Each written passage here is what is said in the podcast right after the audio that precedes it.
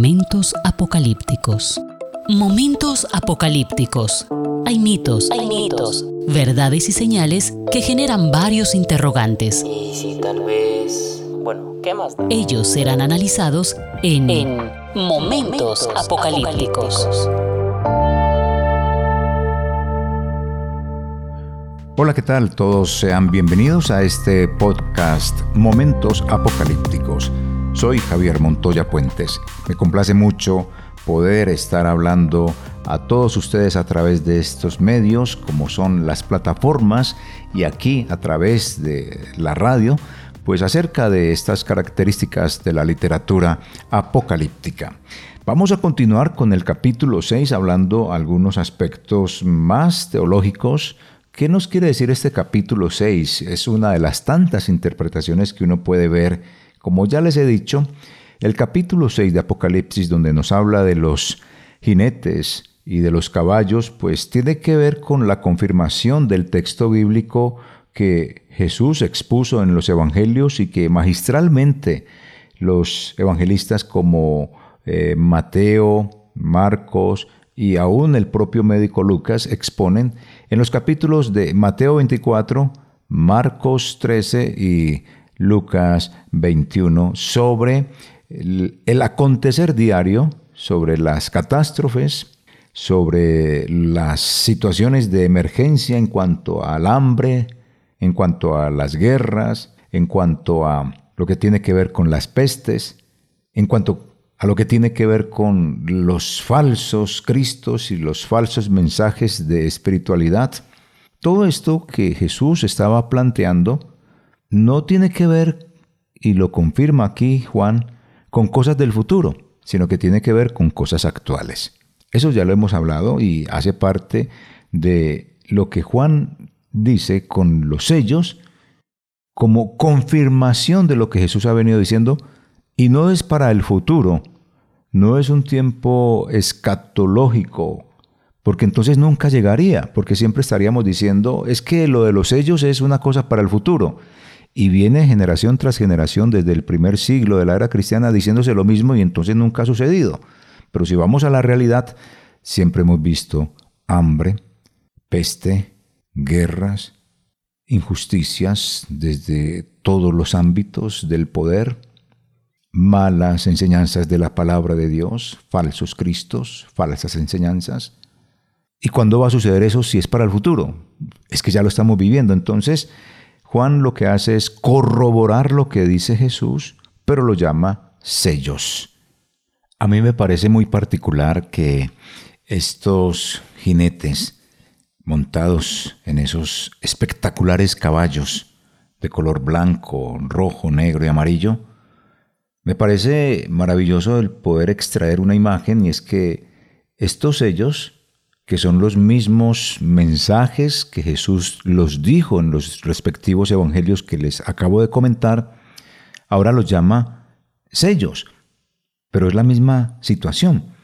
Y, y yo extraigo la siguiente imagen, y es que tienen una bandera, los sellos están identificados como una nación, que tiene su bandera y su himno, estos tienen acá su bandera.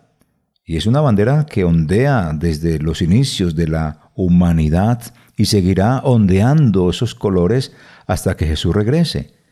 Esta bandera de los sellos es exactamente como dice con el color de cada uno de los caballos.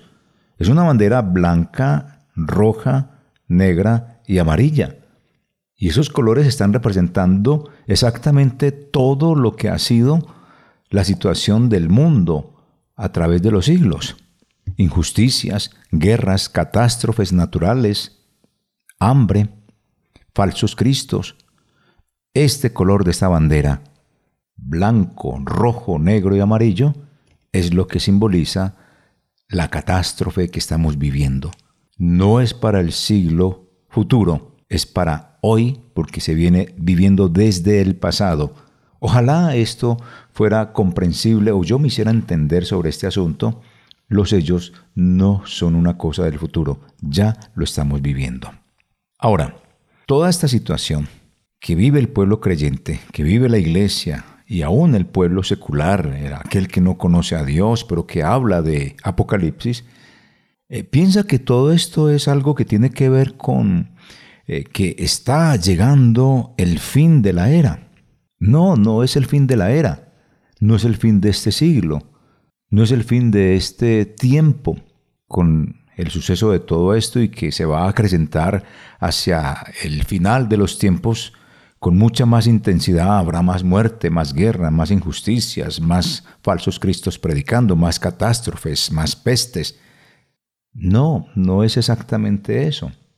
Realmente lo que uno puede observar acá es que todas estas situaciones que se están dando no son el fin de este siglo ni de esta era. El texto de San Mateo 24 muestra cuál es la señal del fin, la señal de la consumación de este tiempo y es la aparición de Cristo en las nubes. Es la única señal que hay. Esto se acabó. Esto finalizó. De resto no son estas cosas, el incremento de todas estas desgracias como señal del fin del siglo. No. Son dolores de parto. Son los inicios de los dolores de parto que finalizará con una destrucción o con una situación espiritual de castigo para quienes han desobedecido a Dios, pero de bendición para quienes hemos obedecido a Dios. Así que no coloque estos elementos que les acabo de decir de los sellos como si fueran señal del fin del mundo o aumento cada día más de estas situaciones anómalas como señal del fin del siglo, porque la única señal del fin del siglo es cuando Jesús aparezca en las nubes. Le hace San Mateo capítulo 24, todo el capítulo y va a encontrarse en un capítulo y en un versículo muy especial esta idea que le estoy diciendo. Para que de pronto compruebe lo que yo le estoy diciendo, vaya a San Mateo capítulo 24 y en el versículo 3 dice, y estando él sentado en el monte de los olivos, los discípulos se le acercaron aparte diciendo, Dinos, ¿cuándo serán estas cosas y qué señal habrá de tu venida y del fin del siglo?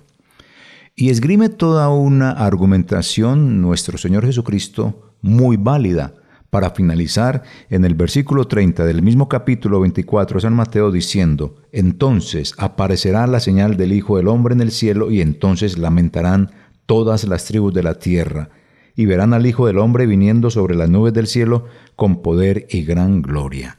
Ahí es donde se habla del final de toda esta era, porque el versículo siguiente dice, y enviará sus ángeles con gran poder, con gran voz de trompeta, y juntarán a sus escogidos de los cuatro vientos desde un extremo del cielo hasta el otro. Así que estas cosas que la gran mayoría de la gente dice que es señal del fin del siglo y que se aproxima la venida del Señor Jesús, no son como tal.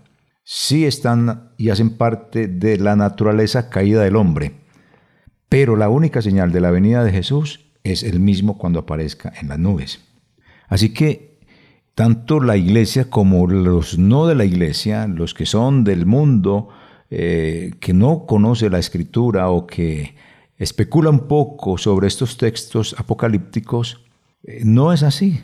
Realmente lo que dice el texto es que la señal del fin de toda esta era es la venida de Jesús. Entonces no utilizar estos textos bíblicos con fines económicos, con fines lucrativos, con fines de crear terror y miedo dentro de la población. Y usted tampoco se deja aterrorizar. Lea la escritura y léala con ese razonamiento, con la lógica de todas las cosas para no dejarse enredar con tanto cuento que existe sobre estos temas apocalípticos, porque hay muchos aprovechados sobre este método, sobre esta forma. Y quizá usted pueda decir que yo soy un aprovechado diciendo esto, pero le estoy comprobando con la escritura lo que les estoy diciendo. Momentos apocalípticos. Así que, siguiendo con esta este estudio y análisis que estamos diciendo y aquí explicando, Quizá este capítulo 6 se pueda mirar desde distintas ópticas. Voy a colocar una óptica. Esta óptica tiene que ver con algo que exactamente habla allí en uno de los sellos y es explicar por qué si Dios es un Dios tan bueno, un Dios de amor, un Dios que da todo por cada uno de los seres humanos, existe el sufrimiento y deja que exista el sufrimiento.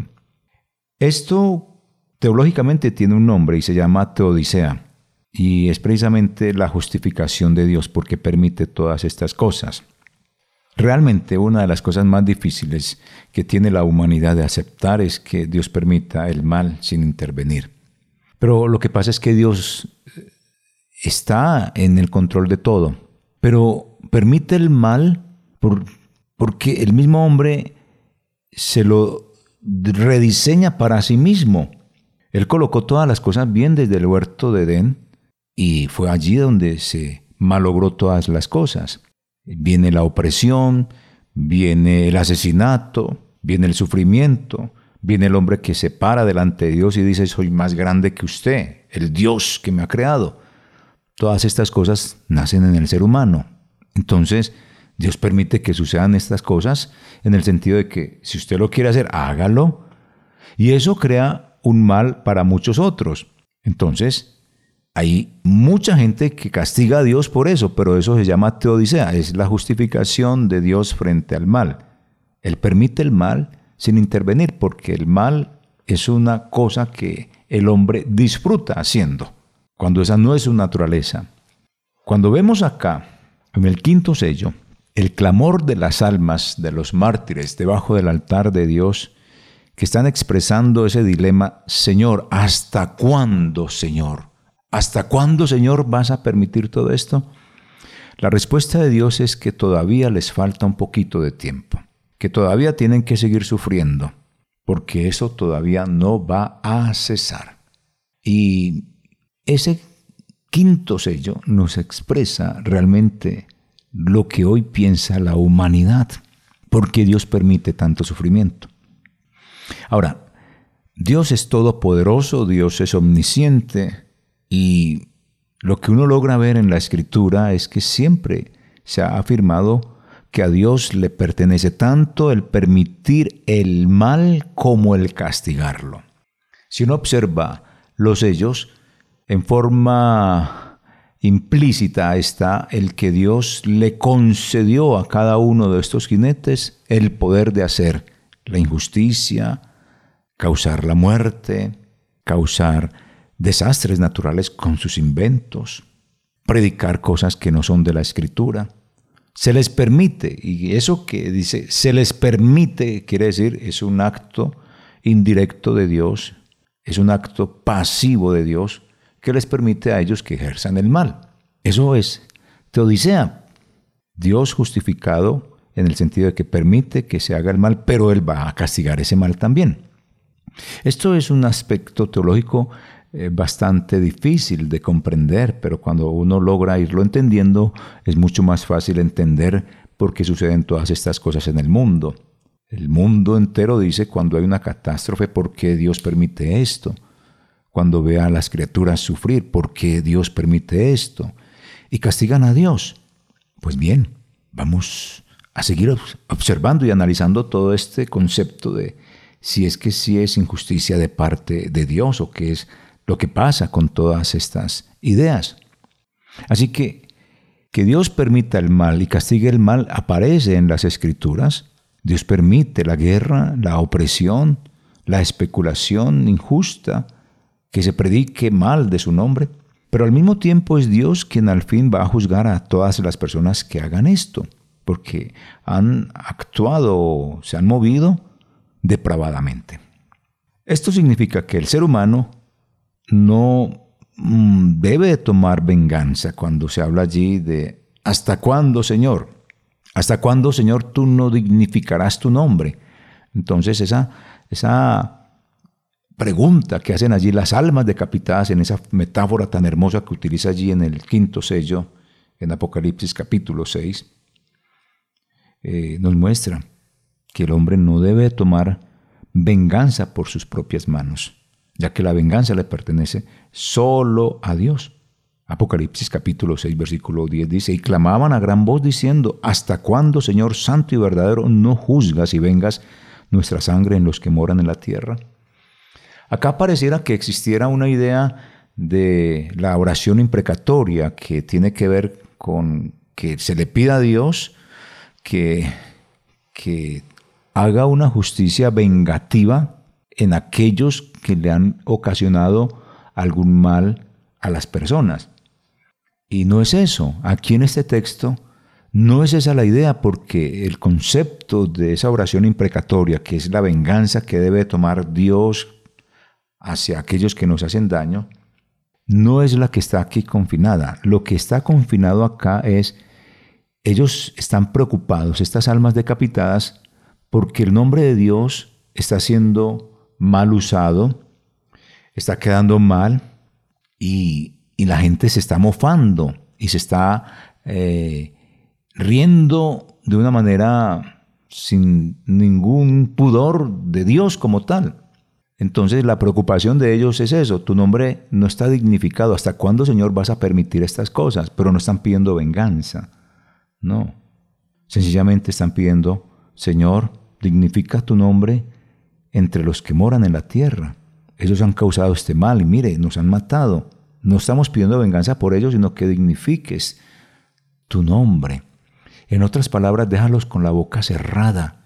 Muestra tu grandiosa presencia, que queden admirados y maravillados. Y él dice, dejemos un poco de tiempo. Dejemos. Entonces, el saber que Dios no acepta la injusticia, el saber que Dios no acepta el asesinato y el saber que Dios no acepta la opresión, pues nos hace vivir de tal manera que estas situaciones sean condenadas y evitadas. Y socialmente eso es lo que hacemos, condenamos estas cosas. Entonces, nuestra tarea consiste en edificar. Nuestra tarea consiste que con la ayuda de Dios construyamos un mundo de paz y un mundo de justicia, resistiendo al mal, tanto ese mal que se hace de puertas para atrás o en lo privado como también en lo público. ¿Por qué? Porque Dios tiene cabida en todos estos planos y Dios ve y observa todo esto. ¿Cómo hacemos todo esto de resistir al mal. Resistimos al mal, así como resistió Jesús. Jesús le resistió al mal y eso le costó la vida. El Cordero de Dios fue sacrificado. Y ahora esa misma acción de esa resistencia la vemos ahora en estos que están debajo del altar de Dios decapitados. Allí le vemos de pie delante del trono de Dios. Y quien está allí delante del trono de Dios que abre precisamente ese quinto sello es el Cordero, el que es digno de abrir el libro de la historia, si lo podemos llamar así, de la historia del ser humano que siempre ha sido de violencia. ¿Y quién lo abre? El Cordero. ¿Por qué? Porque Él fue el digno, el único que lo puede abrir porque fue el único que resistió el mal y eso le costó la vida. Entonces, el ganar eso le permite abrir este libro y contarnos desde esa perspectiva de los jinetes, que Juan llama a ellos, la misma historia que todos conocemos y vivimos y que seguiremos viviendo. Injusticias de parte de las autoridades, pestes porque no se da el dinero suficiente para los inventos y las creaciones para que se exterminen o por lo menos se domine todo lo de plagas, lo de infecciones, donde se propaga todo lo que sea para el mal, de armas nucleares, de matar al otro para poseer la tierra, donde se predica de muchos Cristos, tantas religiones que existen. Todo eso es lo que en este momento uno tiene que empezar a pensar. Estas cosas están sucediendo. Cristo las profetizó, Juan las está mostrando acá en los sellos con estos personajes, estos jinetes montados en estos caballos, con esta bandera que es blanca, roja, negra y amarilla que simboliza exactamente toda esta injusticia, resistamos todo esto. Resistir el mal como lo resistió aquella gente los llevó precisamente a ser decapitados. Resistir al mal les costó la vida a estos mártires debajo del altar de Dios. Pero ¿qué pasó? Dios les ha dado vestiduras blancas. Es el premio a su fidelidad es que resistir al mal puede llegar a costarnos caro, puede llegarnos a costar la vida, es que nos cuesta la vida. Cristo dijo, el que quiera seguirme tome su cruz y eso implica muerte. Eso les costó caro a estos discípulos que aparecen aquí en este quinto sello debajo del altar de Dios, a esos discípulos y discípulas. Lo mismo nos puede suceder a nosotros. Pero algo seguro es que sabemos que el libro de la historia solo puede ser abierto e interpretado desde una práctica de resistencia a todos los valores anticristianos, antirreinos del reino de Dios que existen en la sociedad en la actualidad. Momentos apocalípticos. Así que si usted está dispuesto a todo esto, a serle fiel al Señor Jesús, tiene que meterse dentro de estos sellos y vivirlos y saber cómo los va a enfrentar. Esto no es una cosa futura, son ya. Estamos viviendo ya esta época. No espera algo que vendrá en el futuro, no, lo está viviendo en su intimidad en la casa, en la parte pública, en la calle.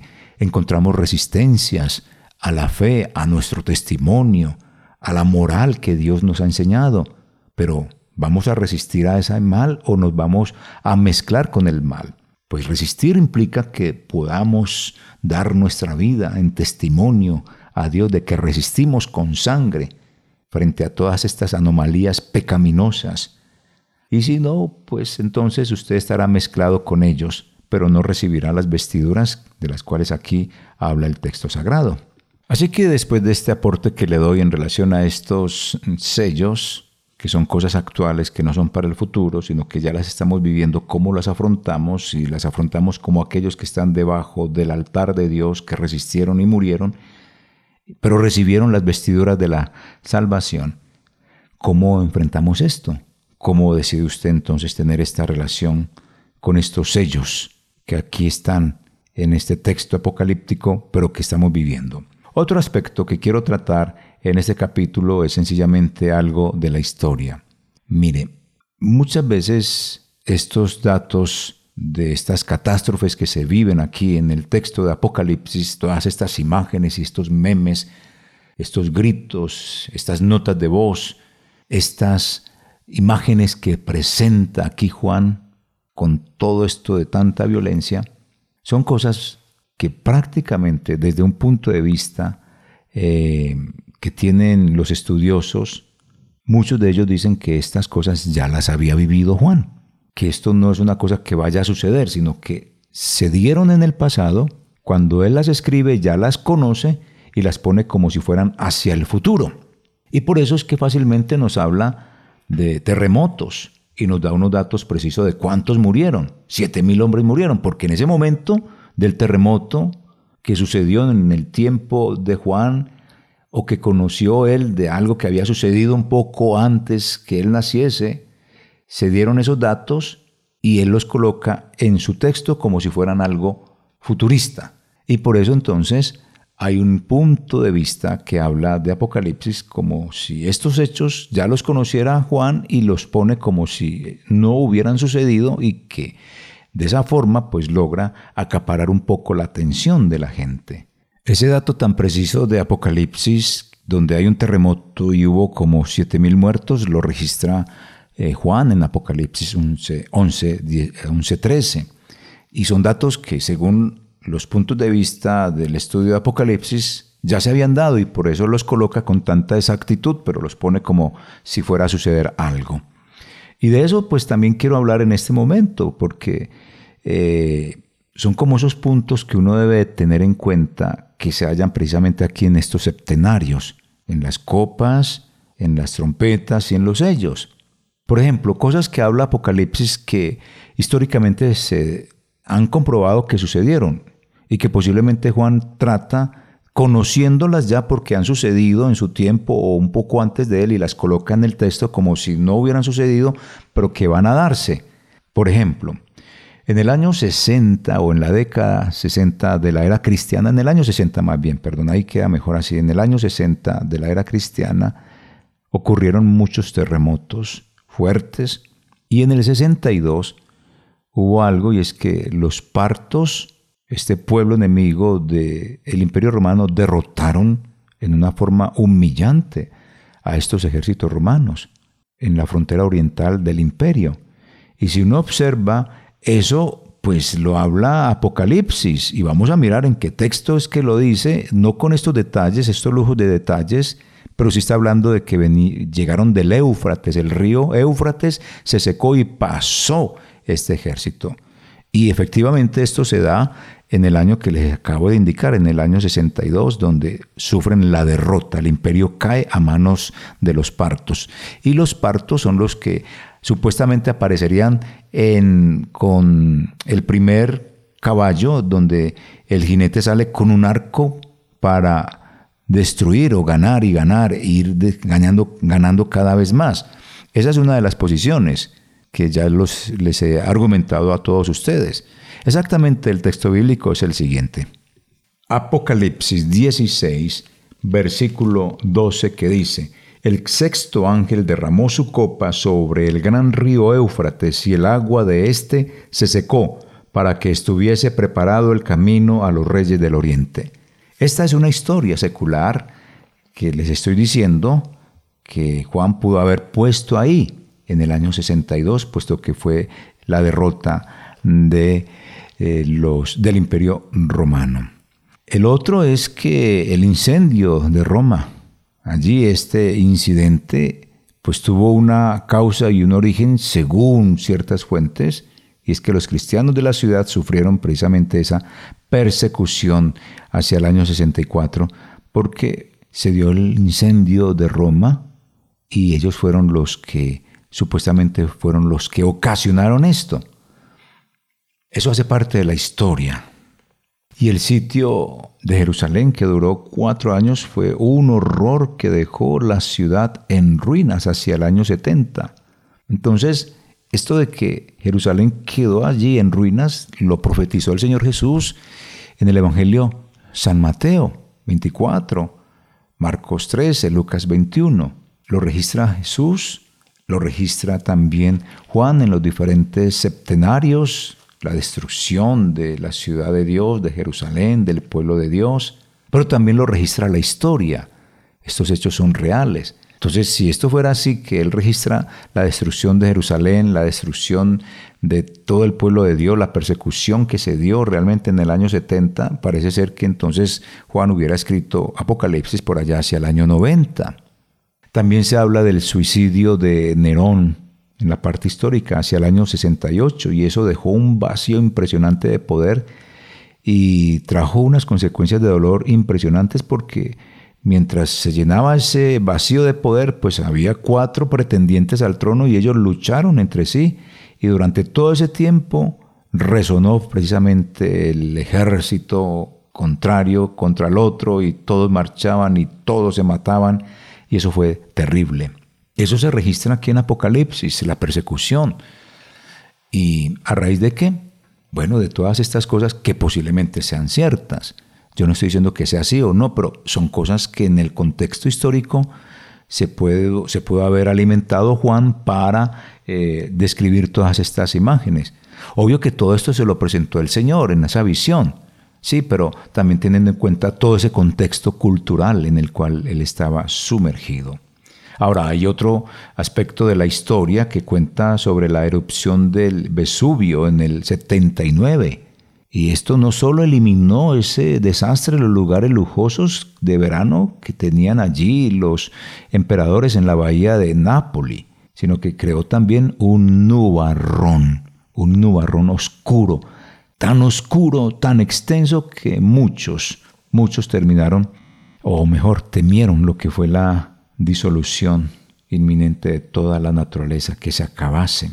Recordará usted por allá en el capítulo 9 donde se nos habla de ese evento del quinto ángel que tocó la trompeta y vi una estrella que cayó del cielo a la tierra y se le dio la llave del pozo del abismo y abrió el pozo del abismo y subió humo del pozo como humo de un gran horno y se oscureció el sol y el aire por el humo del pozo y del humo salieron langostas sobre la tierra y se les dio poder como tienen poder los escorpiones de la tierra.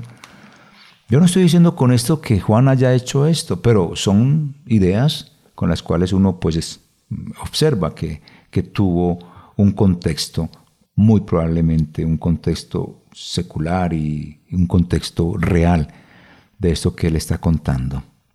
Ahora, eh, ¿se acuerda que la historia nos habla de una gran hambruna y escasez del trigo durante el año 92. Todo esto hace parte de, la historia secular, pero que relata allí eh, los jinetes, cuando el jinete del caballo negro lleva la balanza y produce una escasez, la inflación. Todo eso se ha dado a lo largo de todos los tiempos.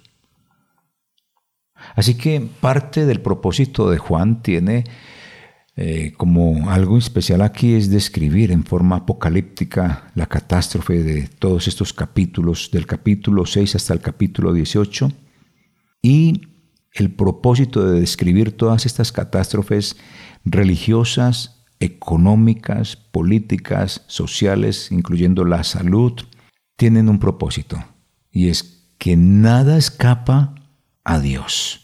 No, nada escapa a ese plan trazado que Dios tiene. Él es el único quien puede transformar todas las cosas. Y es que quien transformó a Jesús de Nazaret crucificado en cordero, objeto de la muerte para que salvara al mundo, es ahora el objeto de la alabanza del que todo lo puede, de Dios. Eso es lo que pretende Juan, es lo que uno puede también interpretar. Él quiere que adoremos a Dios, Él quiere que adoremos al Cristo, porque Él es el que está en el control de todas las cosas. Él va a castigar el mal, Él permite el mal, pero lo va a castigar. El mal es algo que se desarrolla en el ser humano, que no sabemos a ciencia cierta cómo aparece, pero la idea de todo esto es que son distintos puntos de vista, como lo he dicho, que Juan pudo haber tomado de la historia, porque eran hechos ya conocidos, aún así Dios habiéndoselos mostrado como tal allá en esa visión. Y lo otro es que vimos también este otro punto, es la teodicea, cómo Dios es justificado al permitir el mal. Y cómo lo otro es, estos sellos tienen que ver con todo lo que ha sucedido a lo largo de toda la historia. Con esto quiero decirles son rasgos de la literatura apocalíptica que queremos ir aprendiendo.